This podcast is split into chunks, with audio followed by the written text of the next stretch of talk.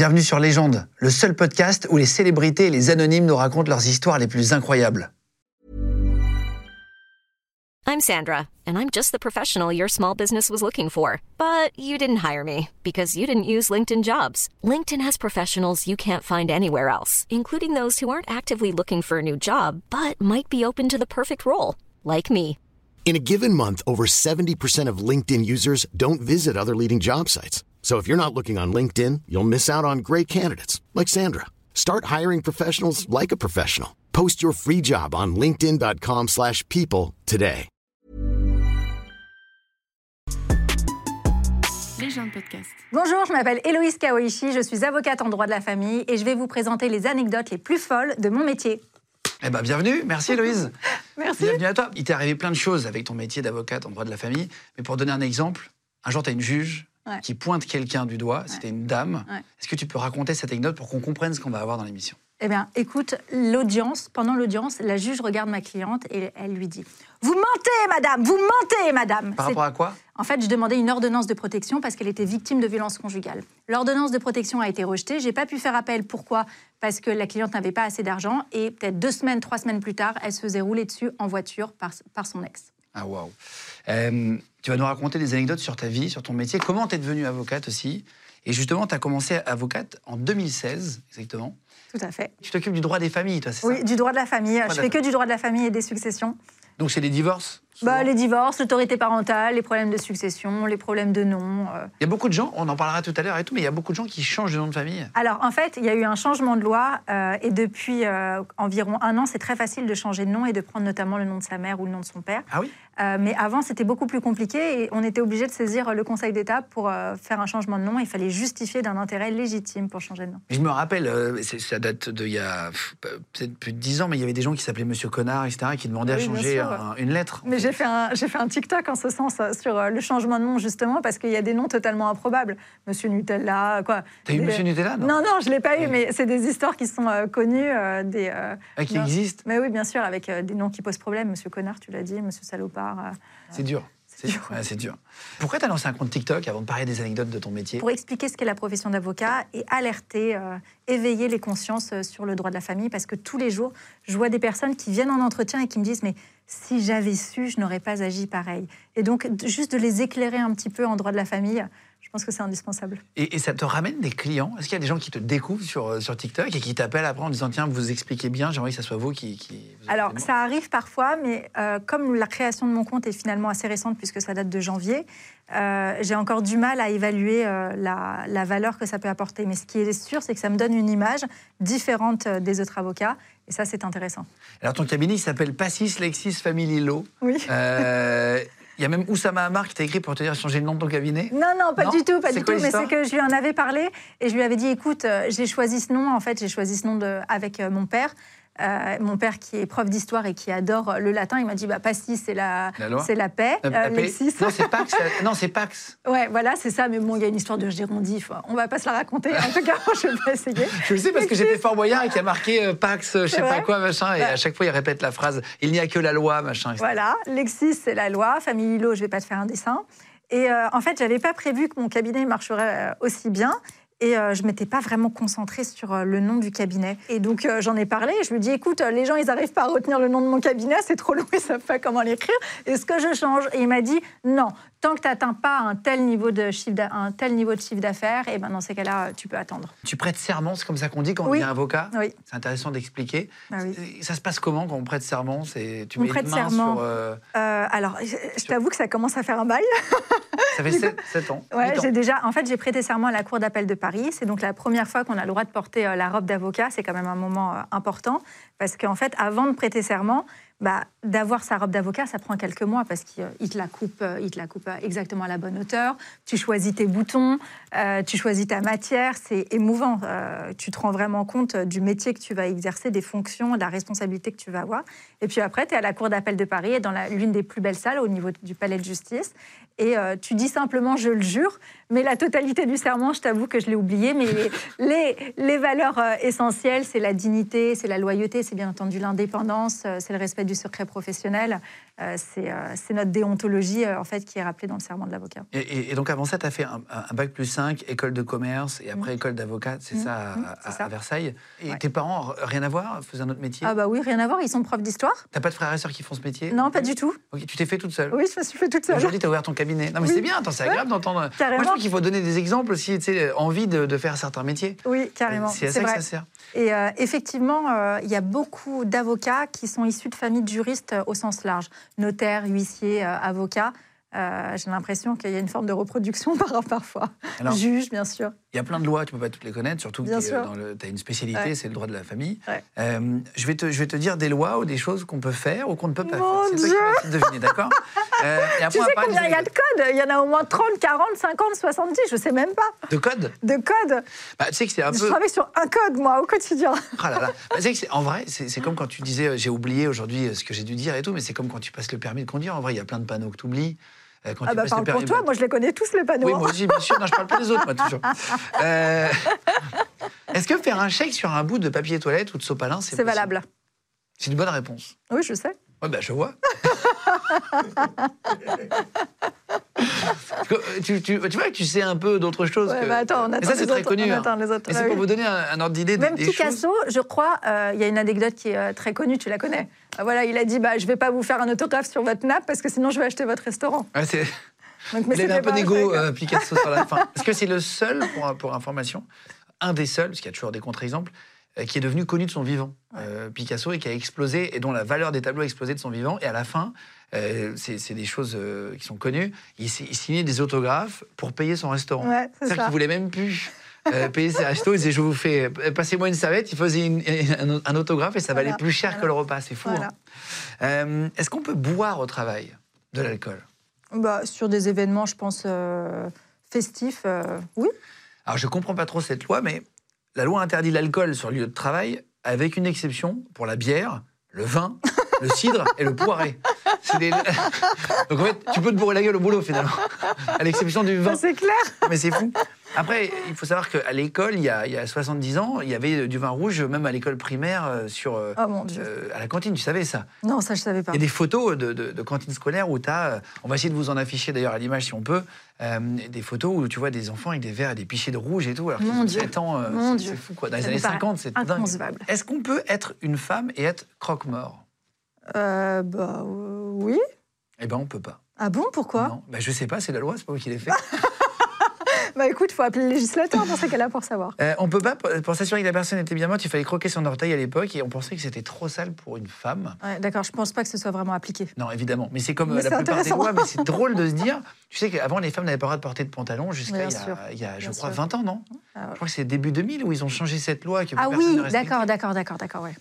Est-ce qu'on peut s'opposer au mariage de son enfant? Euh, oui, on a le droit de s'y opposer, mais l'opposition n'est pas valable très longtemps de mémoire. C'est-à-dire que je crois qu'après, il y a le procureur ou il y a quelqu'un qui va statuer dessus euh, sur l'opposition. C'est l'article 173, ma bonne dame. Ah bah, madame, Euh, dame du, code, civil. le père, la mère, et à défaut du père et de la mère, les aïeux ou les aïeules Ouais. peuvent former euh, opposition, Opposition. au mariage de leurs enfants et descendants, même majeurs. Après- qu'il va à la mairie, il dit non, moi je veux pas. Non mais attends, c'est normal, parce qu'en pratique, c'est euh, des mariages dans lesquels on a des mariages forcés.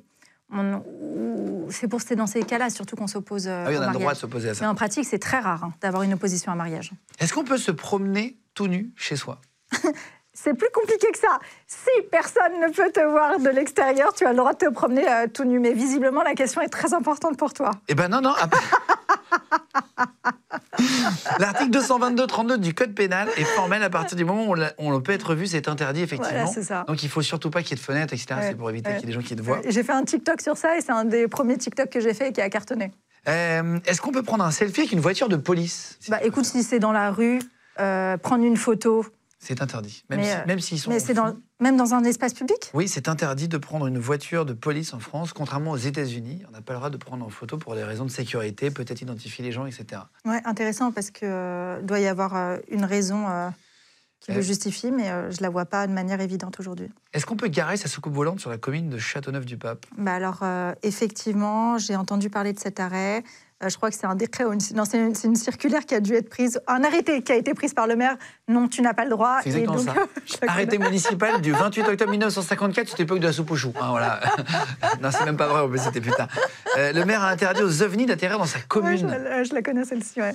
Euh, est-ce qu'on peut voler, alors ça c'est intéressant, est-ce qu'on peut voler un objet à quelqu'un de sa famille? Alors, c'est plus compliqué que ça. Le vol entre époux n'existe pas. euh, mais si je pense que tu vas chez ton neveu et que tu prends un objet, ben, dans ce cas-là, c'est du vol. Tu peux prendre la voiture de ta femme, ça devient ta voiture. Bah oui, bien sûr. C'est vrai S'il n'y a pas de vol entre époux. Ah ouais, non mais attends, c'est intéressant. Et, et sur les enfants, par exemple, est-ce qu'un enfant qui prend l'ordi de son père un samedi, il n'a pas assez d'oseille, il va le vendre sur le bon coin, il fait le deal, est-ce que c'est Alors, je pense que c'est plus compliqué parce que l'un des éléments de validité du vol, c'est qu'il faut qu'il y ait une soustraction frauduleuse. Donc, juridiquement, il n'y aurait pas de fraude. Donc, je ne pense pas qu'il y aurait du vol. Est-ce qu'on peut poster une photo de la Tour Eiffel de nuit? Écoute, si tu poses la question, c'est que ça qu'on doit peut être. pas. C'est qu'on peut pas, mais je ne sais pas pourquoi. Parce que les 20 000 lampes qu'ils ont mis, etc., c'est considéré comme une œuvre d'art, il y a des droits d'auteur, en théorie, on n'a pas le droit de la poster. là. Oui, mais bon, il y a un moment, il y a la loi, la loi C'est la loi. impraticable. Ah, mais on Personne ne va la la respecter. loi, je ne suis pas d'accord avec cette loi. C'est vrai D'accord? Je m'indigne, je conserve ma faculté d'indignation. Avoir un cochon qui s'appelle Napoléon, est-ce qu'on a le droit d'avoir un cochon? Écoute, euh, c'est plus compliqué que ça.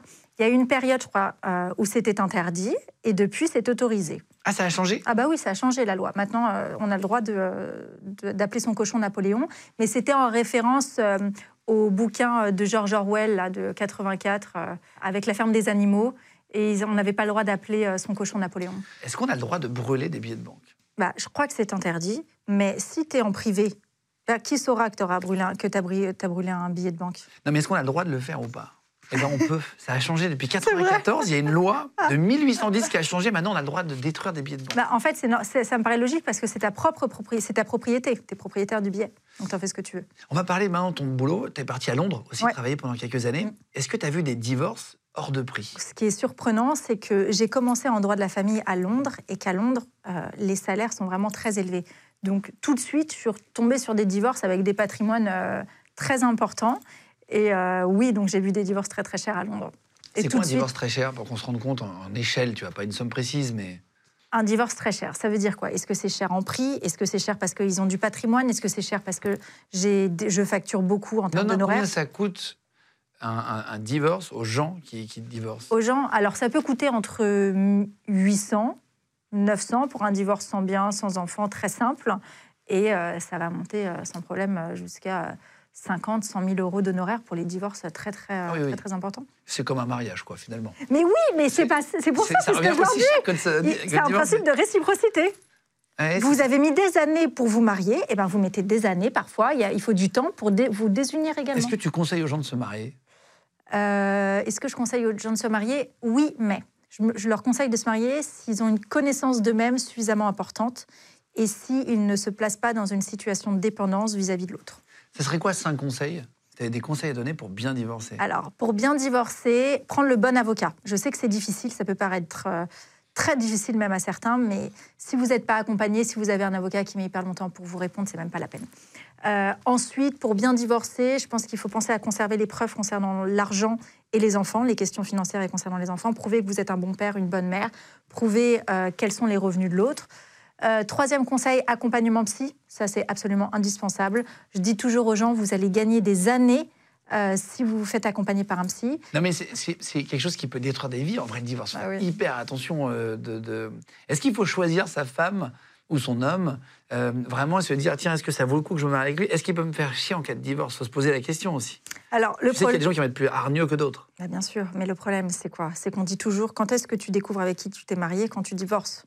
Donc, euh, les gens ne savent pas avec qui ils sont mariés. Pourquoi ils ne sont pas Ils savent pas avec qui ils se sont mariés, tout simplement parce que les gens évoluent au cours euh, de, la, de leur relation. Ah, exactement. Donc, en fait, c'est pas les mêmes. Donc, c'est impossible de savoir. Il faut accepter l'aléa. Ça fait peur hein, quand vous allez voir les chiffres de- du nombre de divorces, par, par- enfin de combien de mariages finissent en divorce, c'est 45%. Ah Donc c'est quasiment, un- t'as une chance sur deux en fait, tu jettes une pièce en l'air, t'as une chance sur deux quasiment de, de divorcer quoi. Ouais. Et encore, je pense que c'est des, des, des, des- stats qui augmentent un peu Mm. avec, les, avec le temps quoi. Ouais. Euh, c'est quoi les principales causes de divorce que t'as?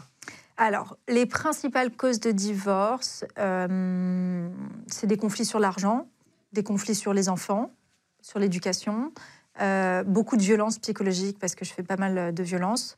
Et c'est les trois causes les plus importantes dans le divorce. Et puis, je dirais que par-dessus tout, c'est l'incapacité d'un des époux à savoir poser les limites et à se respecter soi-même. Est-ce que tu as déjà défendu des gens de ta famille? Alors oui, mais je ne referai pas. C'est vrai? Ils m'appellent tout le temps, ils ont l'impression d'avoir un avocat à disposition. Euh, et puis surtout, tu as une grosse pression parce que si tu te loupes, euh, la pression est encore plus importante parce que bah, c'est quelqu'un que tu vas côtoyer au quotidien. Donc euh, tous les jours, il va te rappeler, mais tu t'es loupé dans mon dossier. Déjà que je suis stressée avec un client lambda, mais alors avec la famille ou des proches, euh, Ouais, c'est encore plus risqué. compliqué. Ouais, ça, peut, ça peut aller de, de combien de temps vraiment pour le divorce le plus court que tu connu au plus long? Le plus court, un mois. Et euh, le plus long, euh, je sais pas, 10 ans. Ah ouais 8-10 ans, bah oui, tu fais la totale. Tu fais la première instance, tu fais, euh, tu fais des, euh, des différents renvois, tu fais de l'appel, tu fais des procédures d'incident, tu fais des expertises, des sursis, tu fais euh, de l'appel, tu fais de la cour de cassation, ça revient en appel, puis après tu vas à la CEDH, puis ça va dans un autre pays, ça, ça peine pas en finir. Parce que c'est le CDH, mais j'ai acquis Ah, faire, la Cour euh, européenne des droits de l'homme. Est-ce qu'il y a des divorces qui terminent bien Où les, où les, époux, enfin les ex-époux, euh, s'entendent bien, rigolent euh, Oui, non, mais c'était lunaire. Euh, mais je- j'en ai pas, j'en ai pas quand même énormément. Mais ça m'est déjà arrivé, c'était lunaire. Donc on signe la convention de divorce au cabinet. Ils arrivent, mais on se marre pendant le rendez-vous. On fait des blagues, c'est n'importe quoi. On signe toutes les pages de la convention de divorce. Après, on va boire un verre, on va boire une coupe de champagne pour fêter le divorce quand même. Et c'est top. Ils boivent un coup ensemble et tout. Oui, bien sûr, mais ils s'entendent bien, ils restent potes. Mais c'est rare. Ouais, Très rare. ça, ouais. Ouais, ouais. Euh, la personne la plus âgée qui t'a contacté pour un divorce? Oh bah là, j'en ai en 65, 70 ans pour Il y en a divorcer. qui divorcent très tard. Comme Ouais, ça. y en a, mais c'est quand même assez rare. Il y en a pas tant que ça. À la fin, quand il y a un divorce, c'est- pourquoi les gens se battent souvent? C'est pour les enfants, pour l'argent, pour euh, les maisons pour, Alors, euh, je pense que c'est au-delà de ça. En fait, ils se battent pour conserver le lien avec euh, l'époux dont ils vont se séparer. C'est euh, une tous les conflits, c'est une manière de conserver le lien, et c'est ça qui est ah, malsain. c'est ça, ouais. Bah, c'est ça qui est malsain en fait. C'est parce que ils ont besoin d'être reconnus en tant que victimes. Ils ont besoin. euh, c'est difficile. C'est difficile d'accepter la situation. Donc. euh, Est-ce que tu connais des gens qui ont, qui- qui ont divorcé plusieurs fois, qui sont mariés Mais bien sûr. C'est vrai Mais bien sûr, mais bien sûr.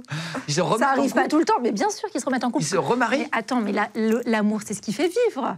D'accord? Donc, euh, à- imaginez un jour euh, qu'une personne, euh, tu lui dis ou elle décide d'arrêter d'aimer, c'est une manière de mourir. Tu vas, bah, c'est un suicide d'arrêter d'aimer. C'est dingue. Et, et alors, c'est marrant. Est-ce que tu as déjà eu des gens qui sont décédés avant la fin du divorce? Qui Euh, alors, j'ai déjà eu une consultation. Oui, j'ai déjà eu une consultation à faire parce qu'il me, con- il me- il me con- là, il y avait une partie de la famille euh, du défunt qui me contactait en me disant Mais euh, est-ce que euh, l'épouse va pouvoir hériter alors que le mari euh, est décédé avant euh, le jugement Ah de oui. divorce Eh bien oui, en fait. Parce qu'ils ne sont pas divorcés, du coup, elle a hérité alors que la procédure de divorce était super violente. Oh putain. Ça fait mal. Et est-ce que tu as déjà des couples qui se sont mis la misère pour un objet nul Tu vois? Et- Ah oui, et bah. tu leur as dit écoute, là, c'est une vieille voiture, on arrête. Voilà, là, c'est une vieille voiture, il n'y a plus qu'une roue. Euh, je dirais que c'est plutôt pour les animaux.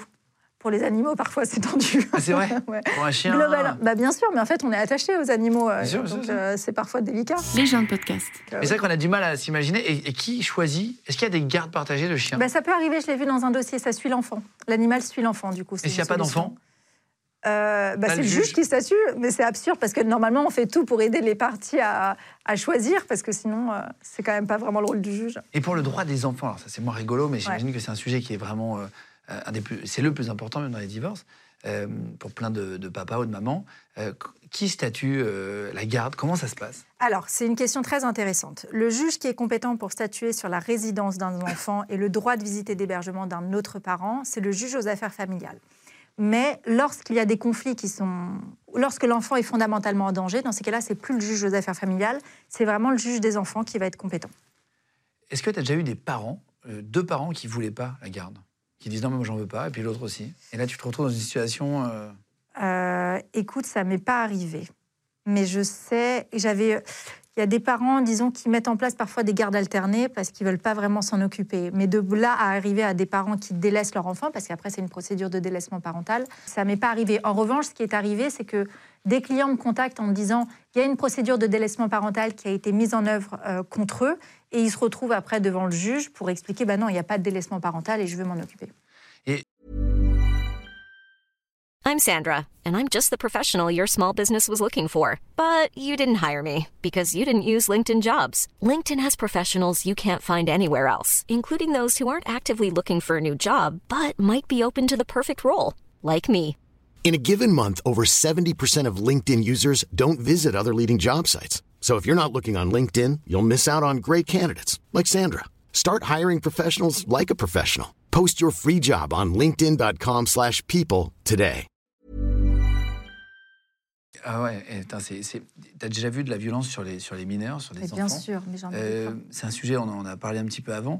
Est-ce qu'il y a des violences qui sont pas visibles Mais bien sûr, c'est ce qu'on appelle les violences psychologiques, mais c'est ce qu'il y a de pire.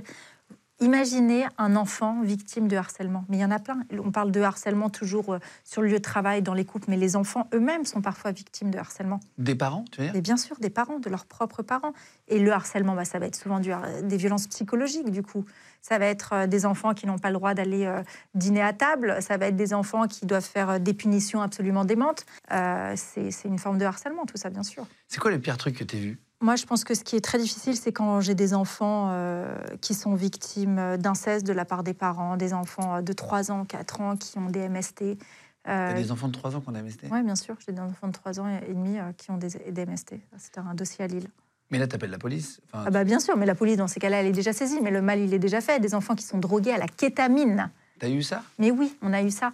Comment est-ce possible que des enfants soient drogués à la kétamine et qu'on arrive à laisser encore l'enfant dans les mains de la- du parent euh, dangereux Et ça, malheureusement, je le vois ré- pas régulièrement, mais ça Et arrive. la loi, enfin, le juge décide de le laisser quand même. Mmh. Pourquoi? Parce qu'il y aura un manque de preuves. La kétamine, par exemple, dans ce dossier, c'est une, drogue qui est très difficile, qui disparaît rapidement, en 48 heures. Et du coup, ça veut dire que les analyses qui étaient effectuées par la mère sur sa fille ont été euh, jugées comme n'étant pas suffisamment, euh, comment dire, probantes parce que euh, n'étaient pas effectuées dans un cadre légal et qu'en somme, elle s'est déplacée tout de suite euh, chez euh, les analyses biologiques, les analyses médicales pour effectuer ça et la preuve n'était pas considérée comme probante Et pourquoi ils donnent de la kétamine à des enfants? Pour les endormir, pour qu'ils qu'ils réagissent pas. En fait, c'est une drogue qui est donnée par les vétérinaires, notamment, euh, pour faire des opérations sur les animaux. C'est la drogue du cheval. Mais non. Mais si. Et pour, les, pour qu'ils fassent des nuits entières? Pour qu'ils fassent en des nuits entières, oui, pour profiter euh, de faire des viols, des attouchements sexuels oui. sur les enfants. Ah oui, pas juste pour les nuits, pour juste qu'ils dorment bah non, déjà. ah bah non, bah non, c'est pour. euh, Ah waouh. Et t'as une histoire aussi avec une ceinture Mm. d'un petit garçon. Qu'est-ce que c'est? En fait, euh, cet enfant, il avait, c'est un enfant de 6 ans qui avait posé la question c'est, euh, à un éducateur spécialisé en lui demandant bah, pourquoi tu portes une ceinture? Et euh, l'é- l'éducateur spécialisé bah, lui a répondu bah, pour tenir mon, mon pantalon. Et euh, l'enfant lui a répondu à ce moment-là bah non, euh, je pensais qu'en fait c'était seulement pour taper la ceinture, pour faire mal. Ah ouais. Ouais, donc c'est qui est chez lui, il prend des coups de ceinture. Ouais, tu te rends compte Ouais, en fait, c'est ça, c'est dans les mots des enfants, tu peux comprendre un peu ce qu'ils veulent dire. quoi. Et c'est tout le problème de la violence, c'est qu'on la normalise. On pense qu'elle est normale et après, quand on subit des violences, eh bien, les enfants, les adultes ne se rendent plus compte de ce qui est normal ou de ce qui n'est pas normal. Euh, tu as des changements de nom aussi. Des gens Oui. qui te demandent, on en parlait tout à l'heure. Oui. Euh, comment ça se passe? C'est des- des- des- Parfois des enfants, des, adultes Bien sûr. quoi? En fait, ça peut être euh, des adultes qui veulent changer de nom. Alors ça, c'est avant le changement de loi, parce qu'aujourd'hui, c'est très facile, je te l'ai dit, de prendre le nom de sa mère ou de son père. Mais je me souviens d'un dossier où euh, la cliente portait le nom de son père qu'il avait violé pendant des années, et elle avait voulu faire un changement de nom, justement pour ne plus porter euh, le nom de son violeur. Et c'est accepté? Oui, ça a été accepté. Parce que ça peut être refusé, les changements de nom? Ah bah, bien sûr, ça peut être refusé. Et en fait, le problème, c'est que c'est une procédure qui a été effectuée, qui peut être encore être effectuée quand c'est refusé, euh, où on pense que bah, c'est facile, c'est légitime de changer de nom. Et comme tous les dossiers, c'est mieux d'être accompagné. Est-ce que tu as eu des zinzins, euh, enfin Des- des, des des gens, zinzins. des originaux, euh, qui ont voulu changer de nom pour prendre le nom d'une personnalité connue? Non. Genre s'appelait Zidane, Hallyday. Non, mais attends, les originaux, on en a tout le temps au cabinet, mais là, on les, on les recadre tout de suite. Mais Merci pour ta question, elle est Non, on va pas choisir de s'appeler comme on veut non, plus. Non, on peut pas, non. C'est-à-dire que tu dis, tiens, je prends le nom de ma mère ou de ma grand-mère, tu dois choisir un truc, j'imagine. Sauf si tu vois, tu as, un prénom euh, avec euh, une insulte ou euh, des vrais, un, un vrai- problème dans ton prénom. Dans ce cas-là, tu peux changer, mais euh, sinon, non. D'accord, d'accord. Euh, et tu as eu un, un- un professionnel de santé aussi, alors ça c'est fou, euh, un- on va pas dire qui, quoi, machin ou comment, mais tu as eu un professionnel de santé qui faisait des choses sur ses clients? Eh ben, en fait, c'est un professionnel de santé euh, qui filme ses clients, euh, ses clientes, euh, quand elles se changent dans la salle. Et euh, il est également euh, violent avec sa femme et euh, se drogue également. Un bon gars, quoi. C'est triste. Pour tous les parents et tout, c'est intéressant, tu as des enfants qui mangent du cannabis. Ouais, alors, je tiens à le dire que ce n'est pas les parents qui leur donnent euh, dans leur assiette du cannabis, mais en général, ça m'est arrivé deux, trois fois, donc ça m'a quand même marqué. Je pensais que c'était anodin à la base, mais non. Euh, c'est des dossiers où c'est des enfants qui rampent, qui marchent à quatre pattes, et ils trouvent des morceaux de cannabis et ils les mangent. Et après, ils sont obligés d'avoir des lavages de ventre parce qu'ils ont mangé euh, du cannabis. Et en fait, je suis au courant du dossier dans quel cadre, parce que forcément, les pompiers, ils vont faire quoi, euh, à l'hôpital, ils vont faire un signalement, une information préoccupante, et ça se retrouve devant le juge des enfants. Et comme tu es dans les affaires des familles, est-ce qu'il y a un profil type sur les violences entre les hommes et les femmes, dans les couples violents, on va dire les couples, parce qu'il y a aussi des violences parfois de femmes sur les hommes. Bien sûr. Euh, on va en parler de l'association Hommes Battus. Oui, tout à fait. Euh, je ne savais pas qu'il y en avait euh, autant, en fait. C'est intéressant d'en parler dans, les deux sens.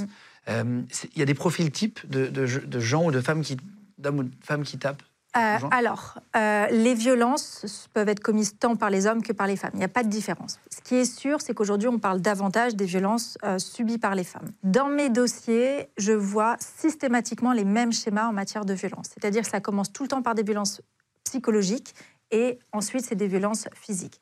Les violences psychologiques, elles commencent comment? Elles commencent par des rabaissements, de l'intimidation, du flou dans les réponses, euh, de la victimisation de la part de l'auteur, de la manipulation, une dépendance financière qui est mise en place, une dépendance affective, même parfois une dépendance en termes de géographie qui est mise en place. Et c'est toujours le même schéma. Et ce schéma, il précède toujours les violences psychologiques.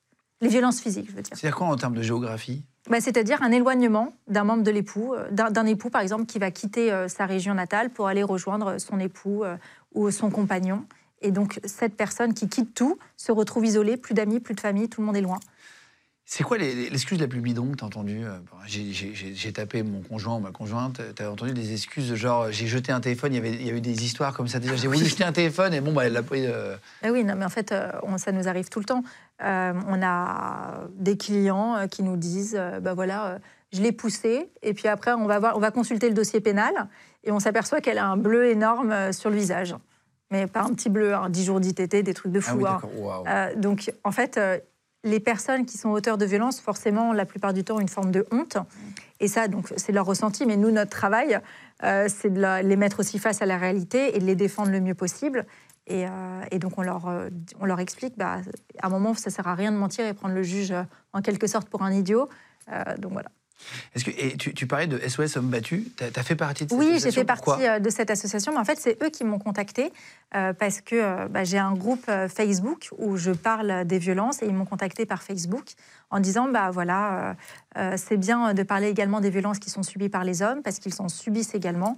Et j'avais envie tout simplement de qu'ils sachent qu'ils vont être écoutés et qu'ils ne vont pas être jugés pour ces violences. Il y en a mais bien sûr qu'il y en a. Et euh, donc c'est leur femme qui est violente avec eux Oui, bien sûr. Et ils se défendent pas, ils n'essayent pas de la... Euh, si, la, la, plupart du temps, pas trop. Hein. Très peu même. Ah Parce qu'en en fait, dans le mécanisme de violence, on trouve toujours une excuse à l'auteur des violences. Mais il était de mauvaise humeur, mais il était bourré, mais il était énervé sur ça. Parce qu'en fait, on s'est habitué à la violence. C'est ce que je vous explique. Les victimes s'habituent à la violence. Il y a une phrase que tu as marre d'entendre, que, que, tu que tu entends souvent plutôt. C'est pourquoi tu, restes avec un mec comme ça? Pourquoi tu ne le quittes pas? Ah pourquoi, Ça, tu entends souvent? Ah, Mais ça, je ne le supporte pas. Mais pourquoi tu restes avec une femme comme ça? Pourquoi tu restes avec un homme comme ça? Et en fait, c'est une, femme que, c'est une, forme, c'est une phrase que je ne supporte plus parce que les personnes qui sont victimes de violences n'arrivent pas à partir. Elles sont victimes de manipulation, elles sont sous emprise, elles n'arrivent pas à partir. Donc vous allez dire à quelqu'un qui est sous emprise, qui a, c'est-à-dire avec les mêmes effets qu'une dérive sectaire, mais pourquoi tu pars pas? Elle ne peut pas partir, ce n'est matériellement pas possible. Il faut l'accompagner, il faut l'aider à s'en sortir.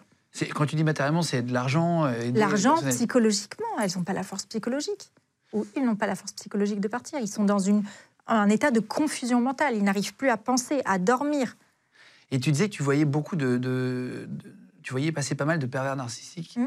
Qu'est-ce que ça veut dire concrètement? Parce que c'est un peu un mot qui est arrivé il y a 4-5 ans, qu'on entend beaucoup. Qu'est-ce que ça veut dire concrètement? Alors déjà, je trouve qu'il y a une forme de dérive sur ce mot. Ça utilisé un petit peu trop. Euh, j'ai beaucoup de clients, ou de clients ou de clientes qui arrivent et qui me disent, bah voilà, je suis victime d'un PN. Et je m'aperçois après que c'est pas vraiment le cas, d'après moi. Euh, et alors, que ce soit euh, vrai ou non, ce terme. Ce qui est sûr, c'est que ce que j'observe, c'est qu'on a un phénomène de société sur un comportement euh, qui valorise la triche, qui valorise le mensonge, puisque aujourd'hui, les dossiers où, avec des personnes victimes de pervers narcissiques, c'est la même chose tout le temps.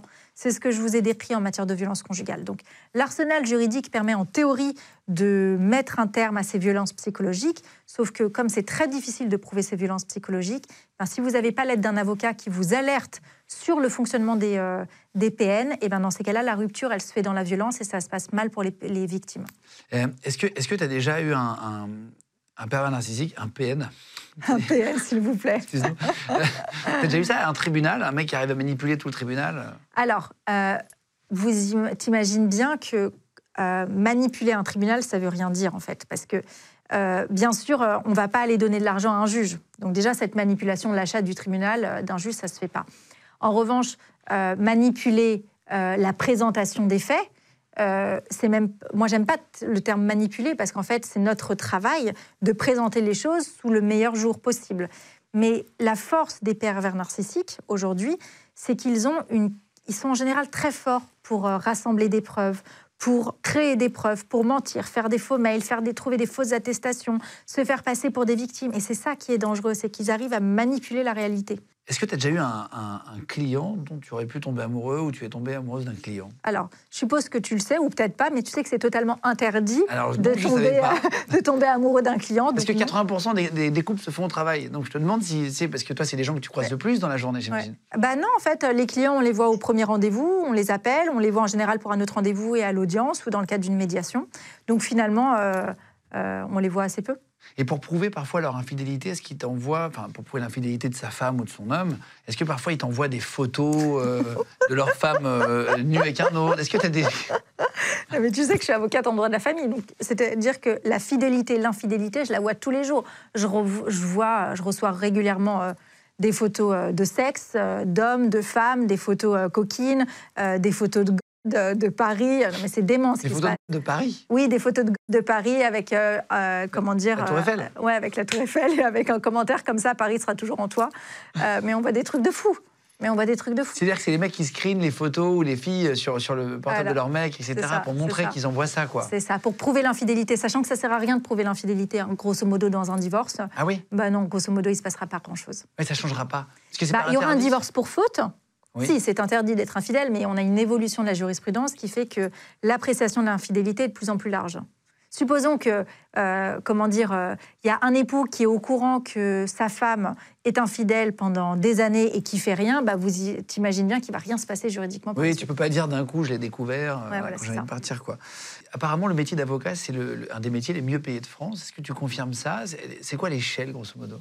Alors, je pense que c'est assez délicat de répondre à cette question parce que les salaires, les revenus des avocats sont très variables. Entre un avocat qui va exercer seul dans son cabinet d'avocat et qui va peut-être avoir du mal à payer toutes ses charges, et un avocat qui va exercer dans une très grande structure avec euh, des euh, salaires à 30 000 euros euh, par mois. Donc, l'écart de salaire est très important. Ça va aller peut-être de 1500 à 30 000 euros par mois. Euh, donc, euh, ah oui, d'accord. c'est très variable. Tu adaptes un peu à la, tête du client, au revenu euh, Alors, physiquement, je ne m'adapte pas à lui. je ne m'adapte pas au client. Mais non, ce non, mais la tête du client, au métier qu'il fait, je joue sur les mots. ce qui est sûr, c'est qu'en fait. avocate.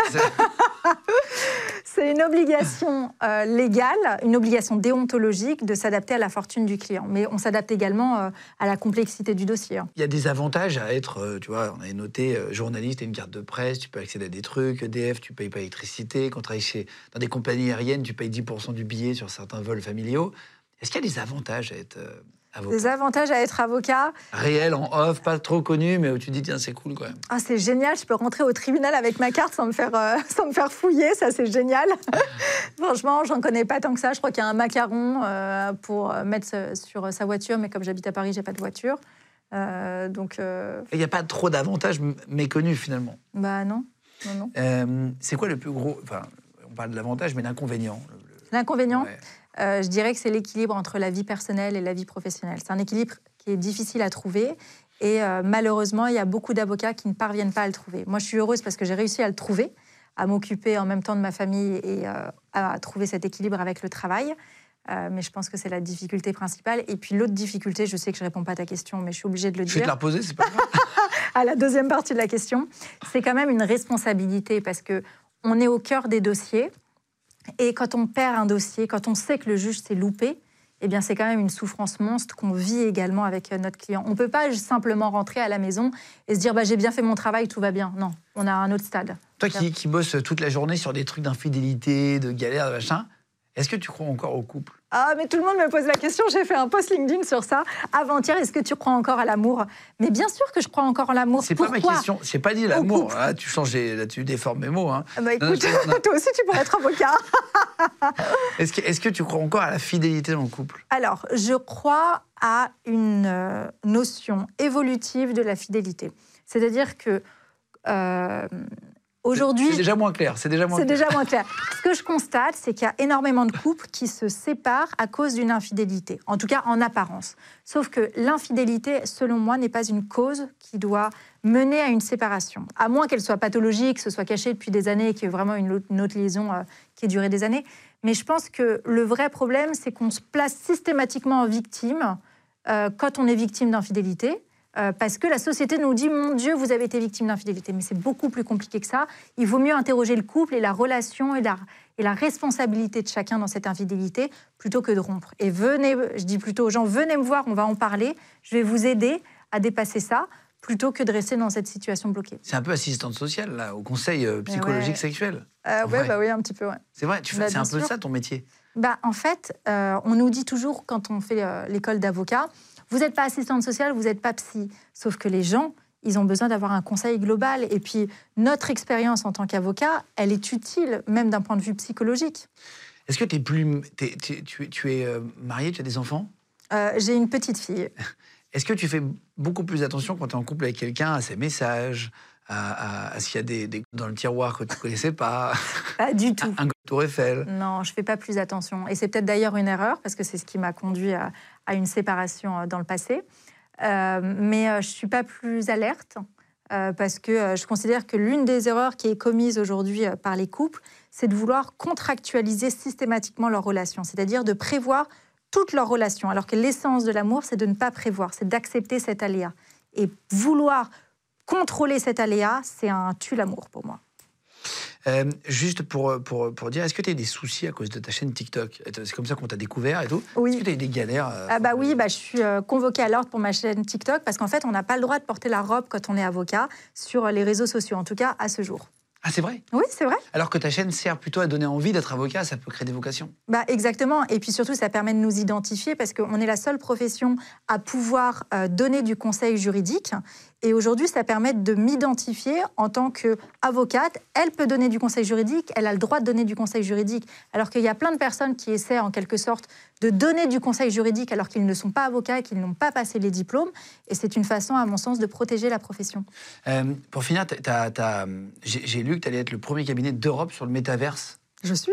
Tu es Oui. Mais il y a du monde qui vient sur le métaverse Mais oui, il y a des clients qui viennent. En fait, on leur donne rendez-vous sur le métaverse et ça permet de donner une autre image de l'avocat. Parce qu'en fait, j'ai créé un monde ludique, en quelque sorte. Cette phrase, j'ai créé un monde. Mais oui, mais c'est un monde, c'est un autre monde. Un cabinet d'avocats avec une piscine, avec une bibliothèque, euh, avec une salle de musique. Et puis, ce qui est génial dans le métaverse, c'est qu'on a créé un, univers euh, dans lequel 600 personnes peuvent se retrouver et ensuite ils peuvent aller tous discuter ensemble. Dans le quotidien, c'est pas possible d'aller parler facilement à des gens. Et ben là, tu peux aller parler à n'importe qui. Merci Héloïse. Avec plaisir. Euh, c'était hyper intéressant. En fait, euh, non seulement avocat, mais sur le droit du travail et tout, il y a plein de questions, je pense, ça a répondu à plein de questions que les gens se posent. Euh, merci mille fois. Je, mets tes réseaux en dessous, en cliquable sous la vidéo si vous voulez aller voir les réseaux d'Héloïse. Donc je mets ton LinkedIn, ton, ton TikTok et Insta. Oui, tout à fait, ce serait top. et mon site et ton site. Vas-y, on met tout ça en dessous en cliquable si vous voulez. Euh, continuez de vous abonner, les gars, à nos réseaux sur Légende. Merci beaucoup. Mettez des commentaires si vous avez des idées de métiers aussi originaux comme Héloïse pour venir et euh, qu'on puisse les recevoir. Et si jamais euh, vous voulez prendre deux secondes pour vous abonner à notre Insta, c'est pareil, c'est LEGEND. Donc merci beaucoup à tous. Merci. Merci. Merci beaucoup d'être venu. Avec plaisir. Légende Podcast. Mom deserves the best, and there's no better place to shop for Mother's Day than Whole Foods Market. They're your destination for unbeatable savings, from premium gifts to show-stopping flowers and irresistible desserts. Start by saving 33% with Prime on all body care and candles. Then get a 15-stem bunch of tulips for just $9.99 each with Prime. Round out Mom's menu with festive rosé, irresistible berry chantilly cake, and more special treats. Come celebrate Mother's Day at Whole Foods Market. This message comes from BOF sponsor eBay. You'll know real when you get it. It'll say eBay Authenticity Guarantee. And you'll feel it. Maybe it's a head turning handbag, a watch that says it all, jewelry that makes you look like the gem, or sneakers and streetwear so fresh every step feels fly. eBay gets it. So look for the blue check mark next to that thing you love and be confident that every inch, stitch, sole, and logo is checked by experts. With eBay Authenticity Guarantee, you can trust that feeling of real is always in reach. Ensure your next purchase is the real deal. Visit eBay.com for terms. Vous venez d'écouter un épisode de Légende. Retrouvez cette interview et toutes les autres sur nos réseaux sociaux YouTube, Instagram, Snapchat et TikTok. Vous tapez Légende, L-E-G-E-N-D. Et si vous avez aimé ce podcast, abonnez-vous et pensez à lui mettre 5 étoiles. Merci.